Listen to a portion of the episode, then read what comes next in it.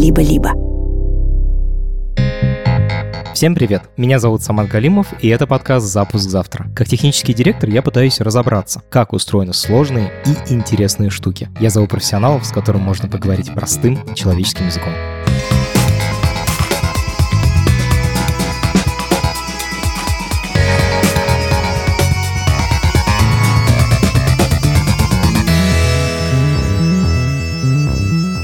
Дорогие друзья, если вам нравится наш подкаст, пожалуйста, поставьте ему оценку там, где вы его слушаете. Для нас это очень важно, потому что это помогает новым людям узнать о подкасте.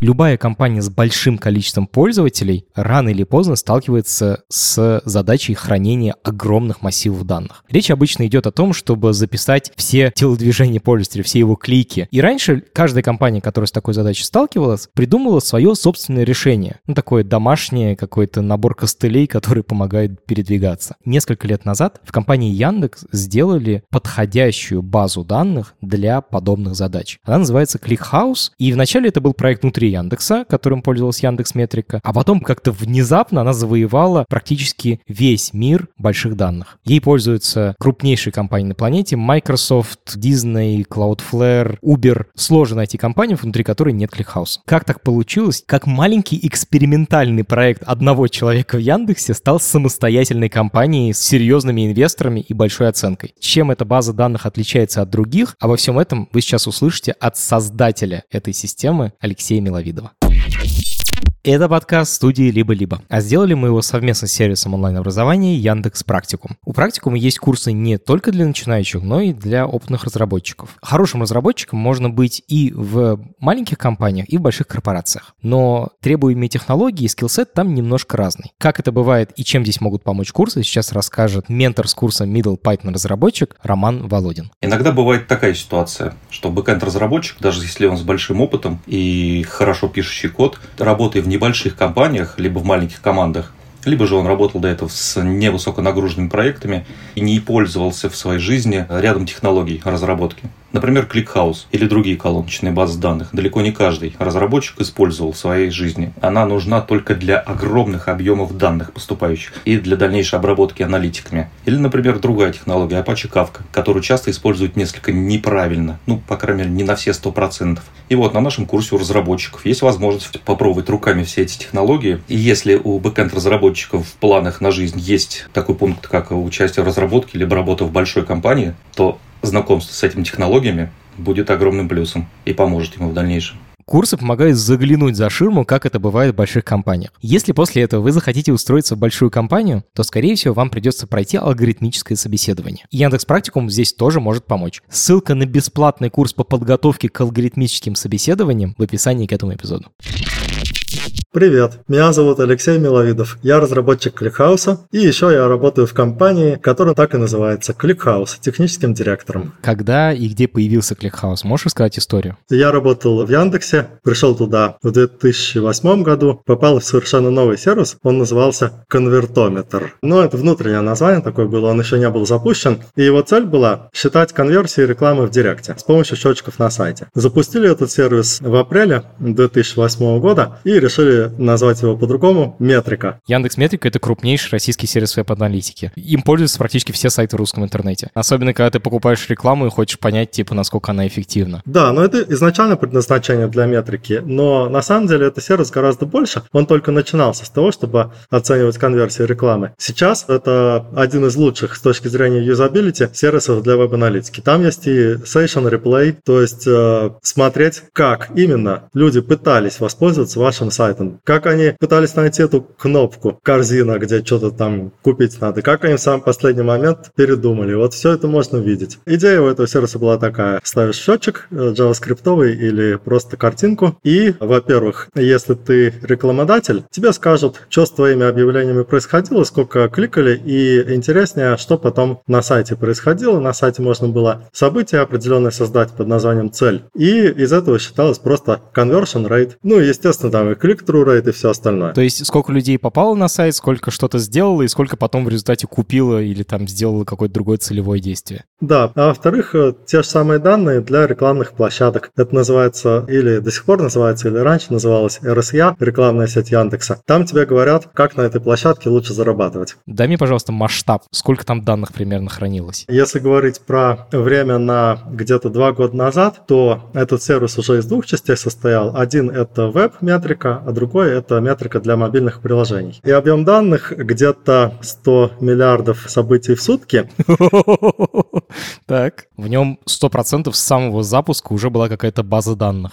Какая? MySQL. MySQL использовался везде, поэтому в Яндексе тоже. Ага, это open source проект, который можно бесплатно установить себе, пользоваться им очень хорошо, умеет пользоваться в Яндексе. Я знаю, там у вас тысячи этих серверов. Скажи, с какими задачами там столкнулась метрика, такими, что MySQL вас не устроил? Когда данных действительно много, то возникает проблема, что, во-первых, MySQL — это не распределенная база данных. Если объем данных превышает, то с чем может справиться один сервер, придется использовать шардинг. Что такое шардинг? Шардинг — это, если с английского перевести, это значит осколки. И это значит, что данные просто разбивают на независимые, почти независимые части, и получается такой шардированный MySQL, и там, например, 100 серверов, каждый из которых какой-то кусочек обрабатывает. Вот, но все это очень неудобно. Вторая проблема возникает. То, что разные системы специализированы под разный тип нагрузки. И, в общем-то, MySQL — это система, которая изначально, она не совсем для этого. И в 2006 году, чуть позже, там была создана еще э, система под названием MapReduce, которая на на основе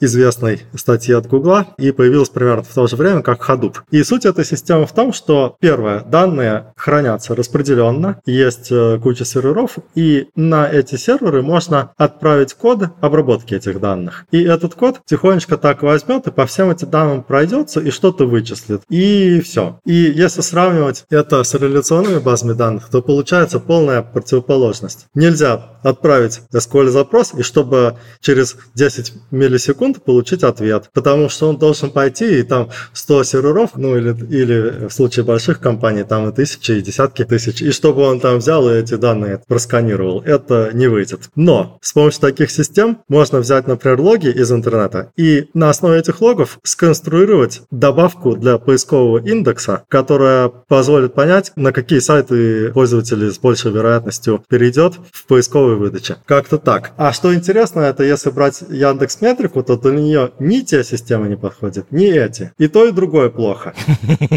Одновременно и большой объем данных, но и отвечать надо тоже на них быстро. И сейчас я расскажу, за счет чего это в принципе возможно. Первое. Все-таки есть возможность делать данные структурированными. Если брать посещаемость сайтов, то ее можно рассмотреть как одну большую таблицу, которая и одновременно в ней много строк, десятки триллионов в целом. Я когда считал, не прямо сейчас, а давно, там было 200 триллионов где-то. И одновременно большое количество столбцов, атрибутов. Это даты и время, адрес страницы, куда перешел пользователь, регион, который мы вычислили. И все остальное, что только можно вычислить. И где-то несколько сотен, ну точнее больше 500, но меньше тысячи таких столбцов. И это позволяет хранить данные более эффективно. Но это не только это. Второе, это то, что все-таки запросы, которые идут, они не обязаны обрабатывать эти сотни триллионов данных. Они могут использовать индексы. Но при этом индексы не такие, как в традиционных базах данных. Сейчас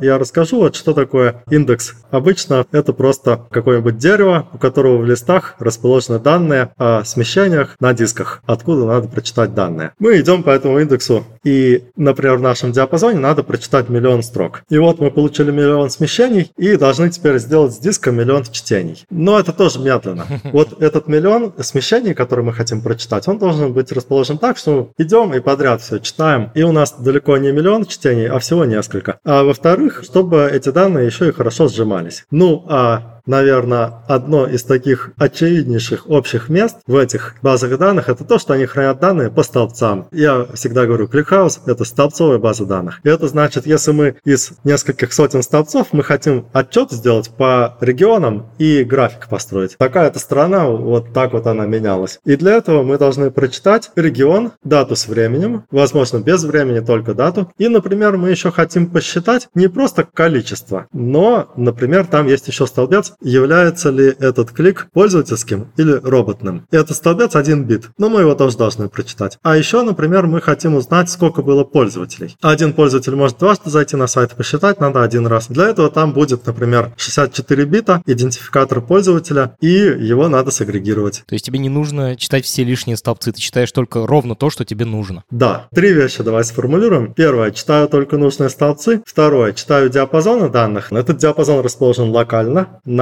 дисках. Это пункт 2. И третье, за счет первых двух пунктов эти данные еще и хорошо сжимаются. Ну вот как-то так. Леш, скажи, пожалуйста, вот с такой проблемой столкнулись только в Яндексе или это вообще частый паттерн в больших IT-проектах? Это очень частый паттерн. И ClickHouse выложили в open source в 2016. Мы, кстати, еще об этом поговорим, как, почему. А, но каждый раз на крупной конференции, типа Highload или там RIT, на них каждый раз был доклад, как в какой-то компании сделали абсолютно то же самое.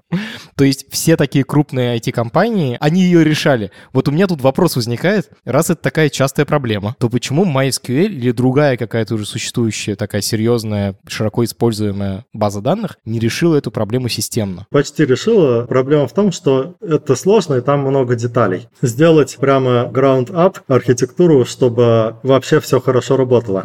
И сделать это на основе MySQL или Postgres. У каждой из них это кодовая база, это там несколько э, миллионов строк. Это очень сложная задача, получается не очень хорошо. Uh-huh. Для Postgres есть Greenplum. Это форк Postgres, который как раз аналитическая column oriented, то есть столбцовая база данных, почти как ClickHouse. Для MySQL есть то, что называется MariaDB Column Store, но не надо путать с MariaDB, это отдельный плагин э, к ним. Изначально InfiniDB называлось. И еще несколько штук есть, они тоже периодически появляются и исчезают. Это просто огромный объем работы. Это трудно представить, но с чем бы сравнить. Ну, представьте, например, вам надо электростанцию построить, какую-нибудь большую. Ну, это можно сделать, сделать, но просто очень много работы. Мне кажется, в случае того, что это обычная реляционная база данных, то тебе говорят, вот тебе старая библиотека, теперь сделаю электростанцию, чтобы она не перестала быть библиотекой. Ну да, и при этом все время надо следить за существующими пользователями, сценариями, за обратной совместимостью, апгрейдами и огромной пользовательской базой. Скажи, пожалуйста, когда ты понял, все, нужно садиться и писать свое. А расскажи, как это вообще случилось? Это такая идея, которая кажется изначально трудно реализуемой, потому что ты думаешь, вот вроде бы это сделать можно, но сколько усилий на это потребуется, непонятно. Вроде бы системы похожие существуют. Про столбцовые базы данных я где-то прочитал. Э, основные представители, которые были известны, это Sybase IQ и Vertica. Все эти штуки, они начинаются с некоторых прототипов. И одна из таких идей – это сделать конструктор отчетов. Изначально в метрике, когда мы ее запустили, там почти ничего не было. Там тебе говорили, нажимай сюда, вот тебе отчет по регионам. Нажимай сюда, вот тебе конверсия по браузерам. Вот версии браузеров, вот тебе Internet Explorer 6.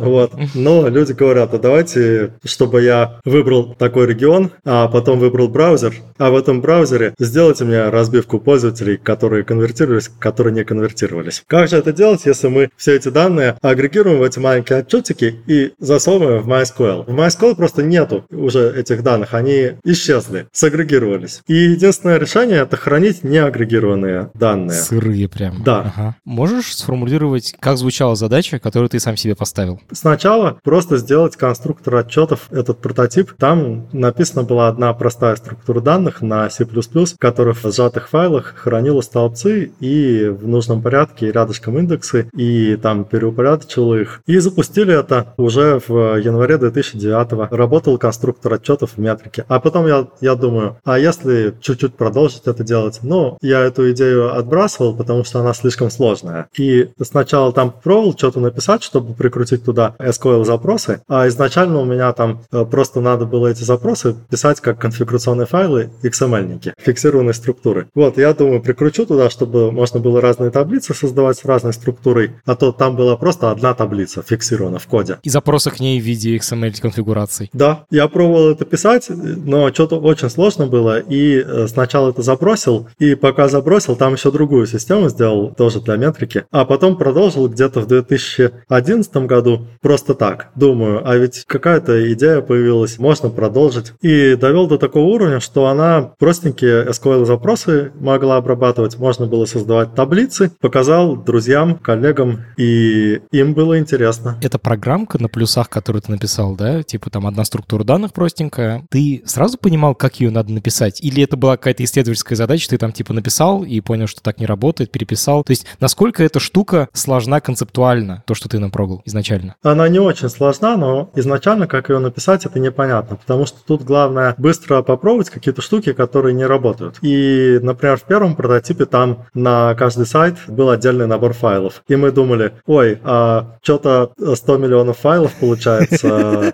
Файловые системы не выдерживают, скорее всего. Да, не выдерживают. Но мне человек из другой комнаты сказал, что давай попробуем XFS. Мы попробовали XFS, и все заработало. А потом что-то начало тормозить, и пришлось переделать быстренько. Ага. На каких данных ты тренировался? Ты сразу туда посылал поток живых пользовательских данных из метрики или, как это работает? Есть э, поток живых пользовательских данных. Для обработки он сначала попадал в MySQL в кусочки данных по одной минуте или пять минут. И можно было произвольно набор этих кусочков данных взять. Плюс еще они разбиты на шарды. Скажем, берешь один шард, берешь данные там за час и проверяешь свою систему. Это уже, мне кажется, более чем достаточно, чтобы любую глупую идею сразу завалить. Ну да, а если не завалилось, то пишешь скрипт, который берет и постоянно туда отправляет данные. И если оно через день еще не развалилось, то будет шанс развалиться через неделю. Классическая ситуация. Ты программировал все один, ну вот на этом этапе, или сразу уже кого-то подключил? Там была маленькая команда, сначала два человека, а потом, когда это случайно превратилось в ClickHouse, тогда еще немножечко людей подключил. Ну там частично, потому что есть такие задачи, которые постоянно возникают. Например, добавить в еще один столбец с какой-то характеристикой пользователя. То, что мы называем прокинуть столбцы. Это тупо, тупейшая задача. Ну, ее тоже приходится делать. Или там помочь саппорту с метрикой. И на такие задачи уходит э, больше половины времени. Но когда есть небольшая команда, там 2-3 человека, удается немножечко привлечь других людей тоже, чтобы было интересно. Угу, угу, угу. Ты сказал, я сел и напрогал прототип. Сколько времени ушло на то, чтобы сделать такую штуку, чтобы люди заметили и поняли, что в это стоит дальше вкладываться? Если говорить про прототип, который конструктор отчетов, то это такая законченная продуктовая фича. Она запущена, работает все. И на ее разработку ушло несколько месяцев, где-то месяца три. А чтобы сделать прототип ClickHouse а, который показать, что вот система управления базами данных, что она работает, это где-то в 2012 было. И чистого времени на разработку этой штуки это где-то полгода-год. Нужно ли было вообще уговаривать руководство, что типа давайте вложимся, сделаем такую штуку? Вот про конструктор отчетов, мне кажется, более-менее всем было понятно, что это надо, и, наверное, тебе не приходилось никого уламывать. Или как это вообще происходило? На разных этапах разные люди, и некоторых совершенно не приходилось уговаривать, некоторых чуть больше. Вот, например, один из руководителей метрики на том этапе, как раз в 2012, это был Артур Суилин. Он к нам пришел из другого стартапа под названием WebVisor. Как раз тоже участвовал в том, когда они к нам присоединились. Сначала просто эту команду присоединили, потом Артур стал менеджером метрики, но он такой человек технический, и я ему показал этот, эту штуку, он сразу понял, что да, надо делать так. Более того, мы с ним придумали полностью новую версию сервиса метрика 2.0 и запустили ее в 2014 году. В ней ключевой основой, сердцем системы был как раз ClickHouse. Угу. А в какой вообще момент появилось название, кстати? Я сам плохо помню, но я придумывал разные названия, и потом как-то придумал это. Оно значит ClickStream и Data Warehouse. ClickStream — это общее название для такого типа данных, которые возникают в веб-аналитике, в рекламных системах. Короче, клики просто. Взаимодействие с пользователем, типа, что он делает? Да. Окей. А warehouse, Data Warehouse — это место, где типа все данные хранятся, да? Это правильно? Угу. Иногда, кстати, такое противопоставление идет. База данных и хранилище данных. База данных — это database, а хранилище — data warehouse. Обычно используют понятие data warehouse, когда что-то большое, сложное, неудобное, но зато работает на большом объеме данных. А база данных маленькая, удобная, все делает быстро. И с моей точки зрения, это противопоставление совершенно лишнее, потому что ClickHouse — это база данных, но одновременно, которая заменит любой data warehouse. Дорогие друзья, у студии «Либо-либо» есть платная подписка. С ней вы получите доступ к дополнительным выпускам разных подкастов, например, «Заката империи», «Запуска завтра», «Зависимости», «Новой волны», а скоро еще и к другим. Подписаться можно в приложении Apple Подкасты или в Телеграме. А еще только для наших подписчиков мы выпускаем подкаст «Студия». В нем мы рассказываем, как мы живем и работаем. Подписка – это самый простой способ нас поддержать. Все ссылки в описании выпуска. Спасибо, что слушаете. Окей, я могу себе представить, что ты напрогал систему, ты ее хорошо знаешь, ты ее эксплуатируешь. Расскажи, когда у ClickHouse или вот у твоей программы для хранения данных, еще тогда без названия, появились первые внешние пользователи, ну или первые пользователи, кроме тебя самого. Как это было? Сначала они появились внутри компании, сделали эту систему, решили использовать ее для метрики 2.0, сконвертировали предыдущие данные из конструктора отчетов, сделали, чтобы она работала в продакшене для временных данных, как раз для кусочков трафика, который раньше был в MySQL. Потом э, сделали, чтобы туда шли запросы, и одновременно с этим пришлось написать документацию для этой системы. Я подошел несколько творчески к этому процессу, сделал сайт внутренний с документацией, сделал, чтобы все красивенько было, чтобы прям можно было начать читать и от начала до конца читаешь. Кстати, если что, оригинальная версия этой документации до сих пор есть. Я могу ссылочку прислать. Прикольно. Положим в описании к этому эпизоду. И что интересно, похожие задачи были в других отделах Яндекса. Например, есть отдел статистики самого Яндекса. Там эта статистика считается далеко не только по трафику, который на все сервисы Яндекса приходит, но и по внутренним событиям. Даже есть анонимизированные обобщенные данные браузера. То есть можно считать данные и по метрике, и по браузеру. И есть, например, третьи данные, это поисковые логи. И вот все это считалось в другом отделе, который назывался портальная статистика. У них, в отличие от метрики, два недостатка было. Первое. Данные обновлялись раз в день почти всегда, а иногда не обновлялись. Второе. Эти данные нельзя было крутить как хочется. Нельзя было смотреть внутрь просто какие-то такие странные отчеты. Опять не было конструктора отчетов? Да, у них не было конструктора отчетов. А еще там был отдел, который разрабатывал эту портальную статистику, а был еще отдел аналитиков поиска. Есть аналитики поиска, есть аналитики там маркета и тому подобное. И задача аналитиков решать,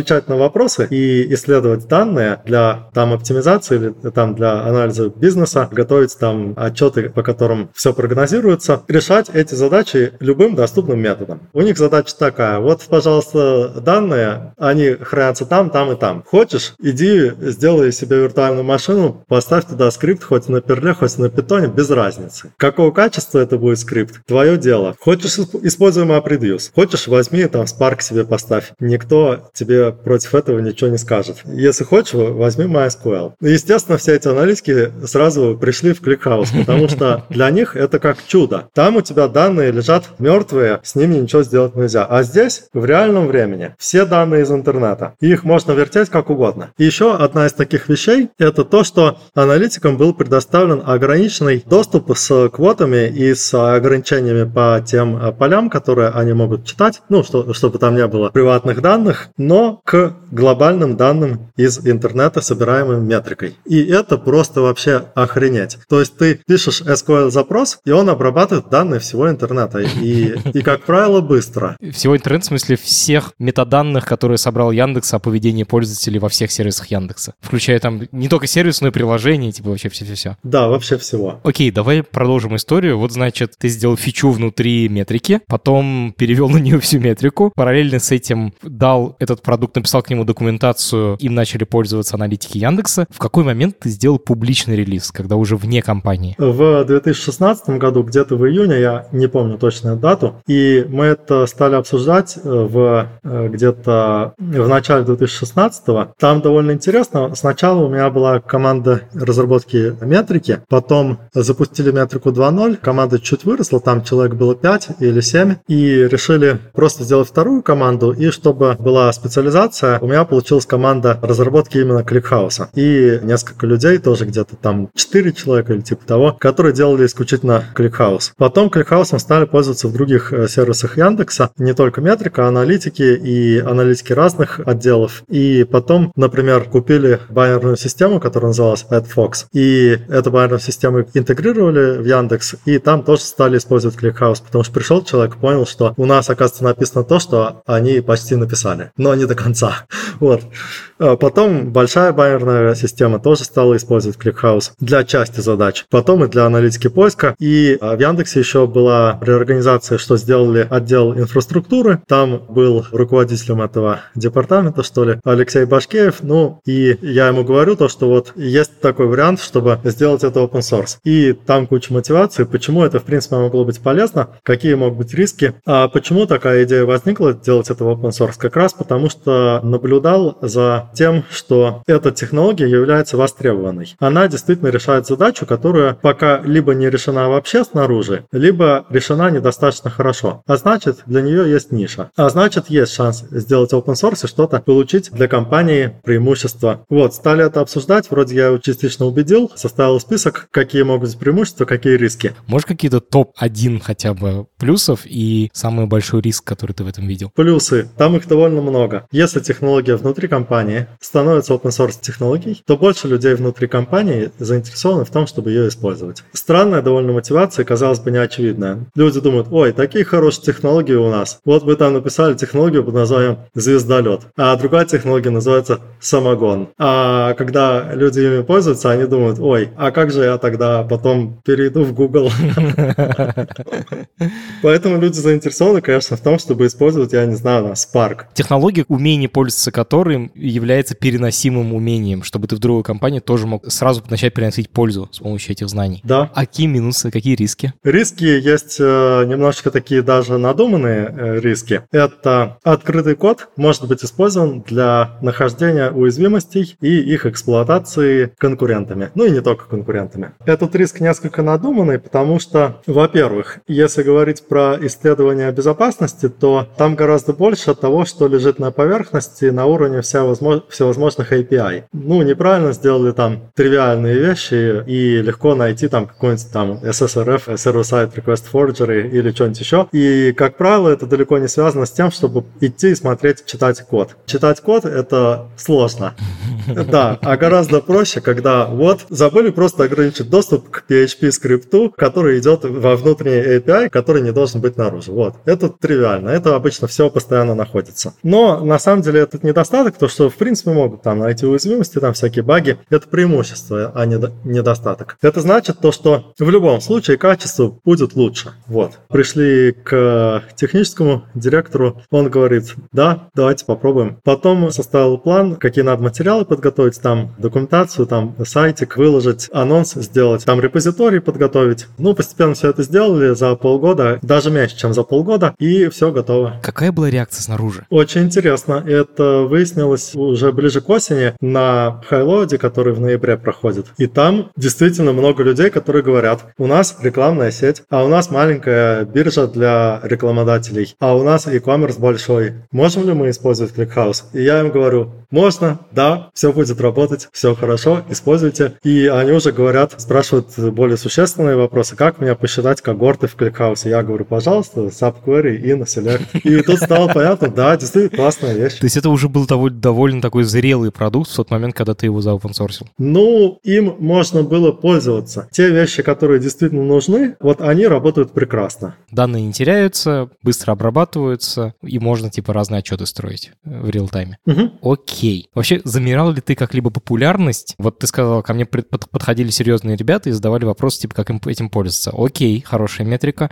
Были ли еще какие-то сигналы из внешнего мира, что типа, да, эта штука популярна? Посещаемость сайта, посещаемость документации, самое очевидное, и использование разными компаниями сначала в России, потом постепенно за рубежом. Был какой-то момент, когда ты такой, нифига себе, что и они начали пользоваться? Кто это был? Например, в 2017 году мы решили сделать первый метап за рубежом в Берлине. И тогда я думал, как привлечь аудиторию. Но это не так просто, когда только запускаешь такой продукт, э, пытаешься собирать э, все по крупицам. И у нас сразу во время запуска там был один из пунктов сделать рассылку, на которую кто угодно может задать вопрос, написать про ClickHouse. И там пишет, там, например, какой-то человек. Вот я из института такого-то использую ClickHouse для анализа геномов человека. Они секвенируют э, эти геномы и а потом анализируют. И я этому человеку пишу просто напрямую, что Но интересное применение, давай э, вот э, можно будет рассказать на нашем митапе. Если хочешь, э, короткий доклад, 5-10 минут, не проблема. И так удается собрать там где-нибудь человек 5 докладчиков. Приходишь, там 100 человек сидит, слушает, и еще 5 человек рассказывают про то, как ClickHouse использовать. И самый скучный из всех докладов мой.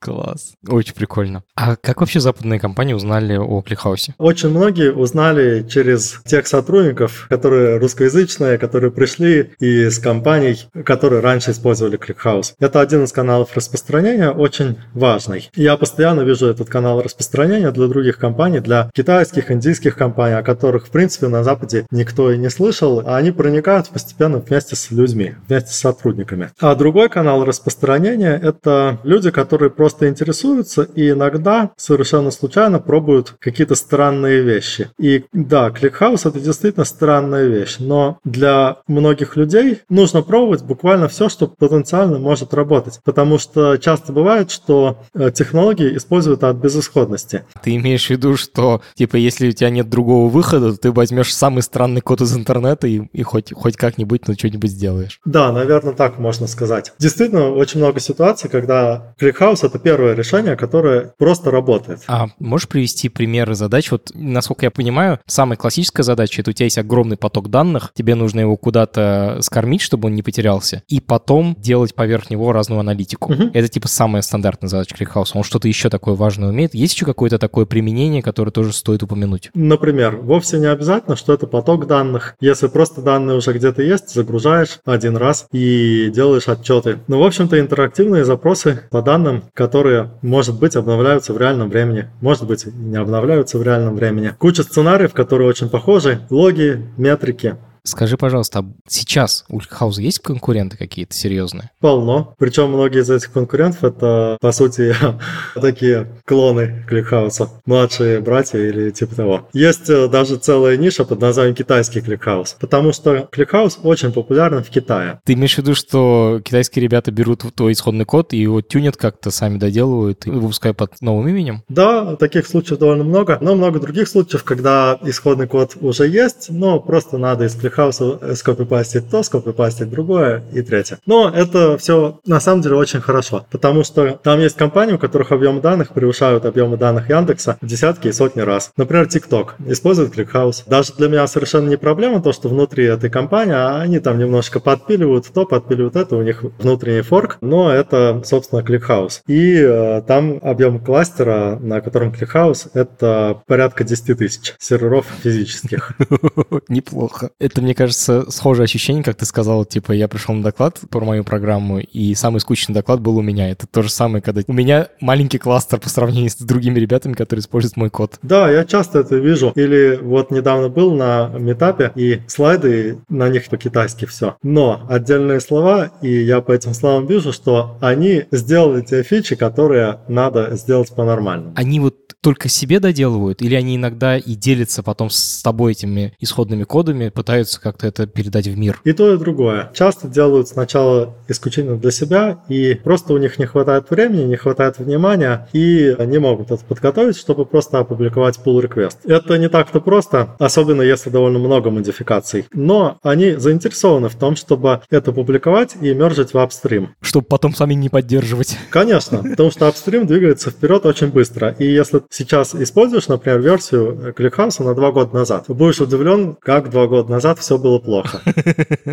Скажи, пожалуйста, а сколько вообще у вас людей в компании? Сколько людей работают над ClickHouse сейчас? Сейчас компания — это человек 100-130, наверное. Из них где-то больше половины — это инженеры, разработчики. И там четыре где-то отдела. Отдел разработки ClickHouse сервера, отдел разработки облачной инфраструктуры, отдел интеграции и фронтенда. Угу. Компания в 130 человек с четырех отделов, это сильно отличается от чувака, который написал C++ программку с одной структурой данных, зато очень качественной. Угу. Можешь ее как-то сравнить? Мы с тобой обсуждали в начале в самом, что современные системы управления базами данных, типа Postgres или MySQL, это там миллионы строк кода и прям, угу. ну, типа сотни человеко-лет разработки. Насколько большой ClickHouse? Я очень слежу, чтобы он оставался маленьким. Это важно. Даже по таким странным метрикам, как количество строк кода. У нас сейчас количество количество строк кода, если его посчитать, посчитать можно по-разному. Если не считать зависимости и не считать генерированный код, там будет меньше миллиона, но где-то там 800 тысяч, как-то так. Если брать MySQL, Postgres, Mongo, там несколько миллионов строк кода. Я сейчас приведу тоже некоторые вещи для сравнения. Если брать SQLite, там 350 тысяч где-то. Ну, SQLite это, это понятно, это, там нету сервера, нет... Сетевого взаимодействия никакого. Да, там всякой конкуренции нету, mm-hmm. там структура данных на, на диске там э, довольно простая, репликация. Короче, ничего нету, 350 тысяч строк кода. Справедливости ради, SQLite это один из самых затестированных проектов в истории человечества. В смысле, у них там довольно много хорошего кода, просто понятно, что задача гораздо более ну, локальная. Mm-hmm. Окей. Расскажи, как у ClickHouse а. Где вот вы в этом trade-off е? Очень стараемся, чтобы система была хорошей с архитектурной точки зрения, и даже если туда добавляется какой-то трэш, то это должен быть трэш, который легко убрать.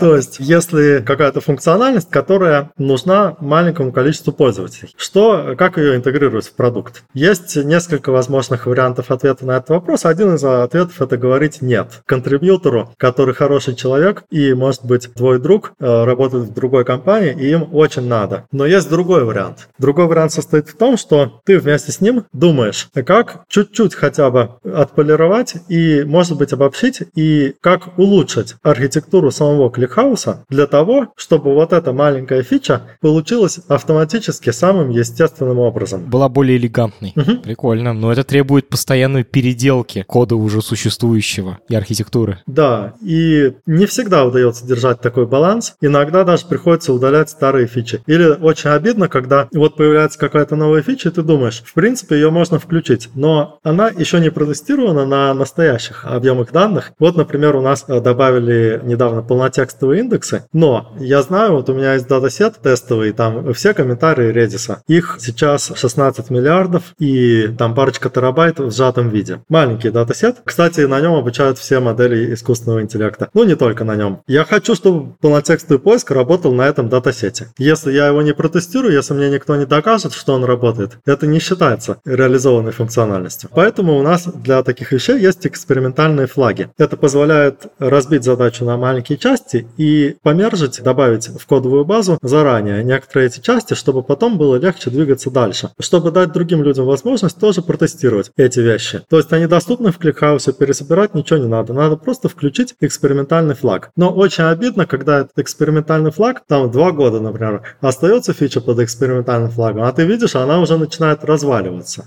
Другие вещи в коде меняют, а от этой фичи а от нее уже ничего не остается. И приходится удалять потом этот код.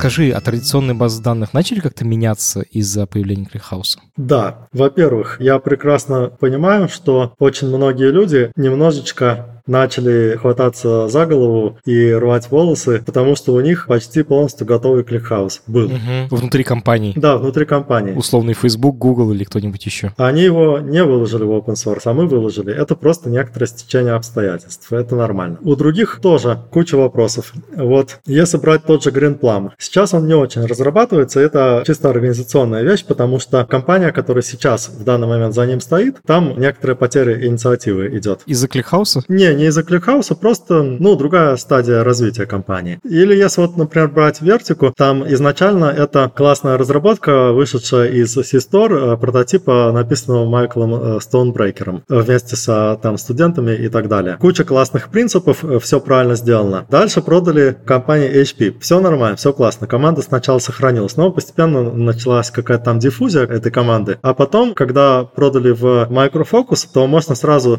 закрывать, тушить свет, потому что Micro Focus это компания, которая специализируется на покупке других компаний на поздней стадии, когда клиентская база уже есть, и можно эту клиентскую базу эксплуатировать, особо не развивая продукт. Это поддержка Legacy Software. Угу. Звучит довольно стрёмно. Так, а твой вопрос был про... Меняется ли, э, да? Менялись ли, да. Очень даже меняются, и не нужно думать, что ClickHouse это что-то уникальное. Есть куча сервисов, которые это делают и, и во всех облачных провайдерах. Вот, например, взять Amazon Redshift. Он, кстати, это не полностью их разработка, а система называлась Paraxel, а компания переименовалась несколько раз, так что я уже не помню. Но им пришлось очень сильно доработать этот Redshift. И, кстати, там фронтенд изначально Postgres, и в целом она основана на Postgres. Что интересно, это то, что, например, идешь в этот Redshift и смотришь, протокол Postgres 8.0. Почему? Ну, у них все работает, и в той команде, которая это делала, никак эта команда не могла просто взять, сесть и обновить этот протокол, и до сих пор не может. Почему-то так получается. Но им пришлось очень много дописывать и полностью переделывать в этой системе, адаптировать ее, и действительно много всего сделали. Но багаж это дает о себе знать, и когда есть большой объем кодовой базы, то задачи о том, чтобы капитально в ней что-то менять, они становятся на уровне пределов человеческих возможностей. То есть, если есть команда разработчиков, какими бы они ни были классными инженерами, им просто физически сложно охватить и выполнить такую задачу. Я, я не знаю, может быть, нам э, должен помочь... Искусственный интеллект? Да, очень, очень надеюсь. Было бы очень хорошо, потому что, к сожалению, куча образуется сложного кода, и деваться от этого некуда. Угу. Ну да, мне кажется, проекты типа Postgres или MySQL, они как раз на пределе организационных возможностей, когда типа у тебя может быть какой-то коллектив людей, которые совместно могут куда-то двигать этот проект достаточно быстро. Угу. Как ты считаешь, вы скоро придете в такое же состояние? В смысле, есть ли опасность того, что ClickHouse станет таким же сложным? Я думаю, да, постепенно становится сложнее. Удается более-менее держать, но в принципе видно, что риск есть, и я думаю, это неизбежно. Вот прямо, если взять какой-то, я не знаю, у меня нет такого списка, но есть составить виртуальный список из фичей, которых типа не хватало в условном Postgres, задач, которые не мог решать, вот появился ClickHouse. Они что-то из этого списка добавили к себе? Они научились что-то делать? Прямо заметное что-то есть? Да, конечно, и много систем. Берем Postgres, и вот, э, как я говорил, одна из таких штук это GreenPlan, другая Citus, третья, например, Timescale DB, и там еще несколько штук. Ну вот, например, недавно запустили какую-то штуку по названием Gidras. Каждый из них берет некоторые идеи из ClickHouse, но довольно разными вариантами. Да и в самом Postgres тоже по мелочам постепенно всякие штуки докручиваются. Вот, например, один из моих друзей, Андрей Бородин, добавил в Postgres более хороший метод сжатия данных. Правда, там он применяется к страницам отдельным в рамках одной страницы, поэтому в целом получается не очень эффективно, но зато намного быстрее. И там не то, чтобы это взято из ClickHouse, скорее даже нет, но некоторые идеи, которые позволили улучшить этот подход, эти идеи, скажем так, соотнесены с тем, что есть в ClickHouse. Хорошо. Скажи, пожалуйста, а вы все еще проект внутри Яндекса? Не, мы же выделились в отдельную компанию в 2021 году. Угу. Как это произошло? В 2021 такой довольно бум на рынке с инвестициями. И хотя началось это намного раньше, еще в 2019, постепенно стали писать другие интересные компании, потенциальные инвесторы спрашивать, что вы собираетесь делать с ClickHouse. Они писали мне лично, они писали другим знакомым, там Алексею Башкееву, людям в совете директоров писали, и я смотрел и интересовался вариантами, что с этим можно сделать. Предлагал всякие варианты тоже руководству, и постепенно там это все обсуждалось, но эти обсуждения, они были какими-то такими вялыми довольно. То есть ничего особенно не происходило. Я говорю, ну вот предлагают такие интересные инвестиции, вроде люди хорошие, там знакомые, я знаю, что они вышли из другой компании, которая довольно успешная. И этот фонд, он основан там другими людьми, которые известны в индустрии и действительно классные люди из технологий. Я говорю, вот, а, вот они готовы вложить там такие вещи, довольно интересно. Но если это сделать, то получается, что если я уйду из компании, то это довольно неудобно и придется потерять торговые марки, а мне не хочется ни с кем ссориться. Я,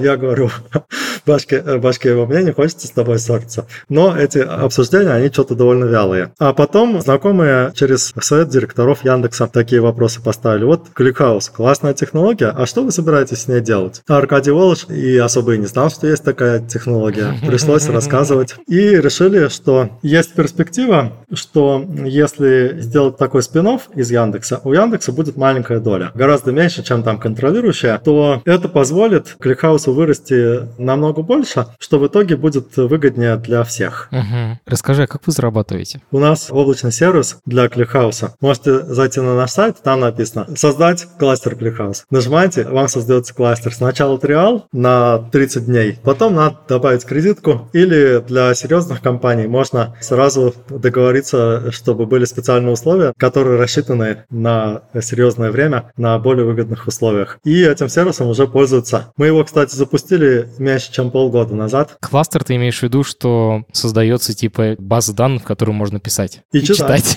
Окей, да, читать тоже довольно важно. Окей. Вы запустили этот клауд платный полгода назад, а компания уже есть очень давно. На что вы жили вообще? Ну, инвестиции довольно хорошие получили как раз на, можно сказать, на пике рынка. Получается, ClickHouse теперь это коммерческая компания прям отдельная. Да, отдельная компания, цель этой компании ClickHouse.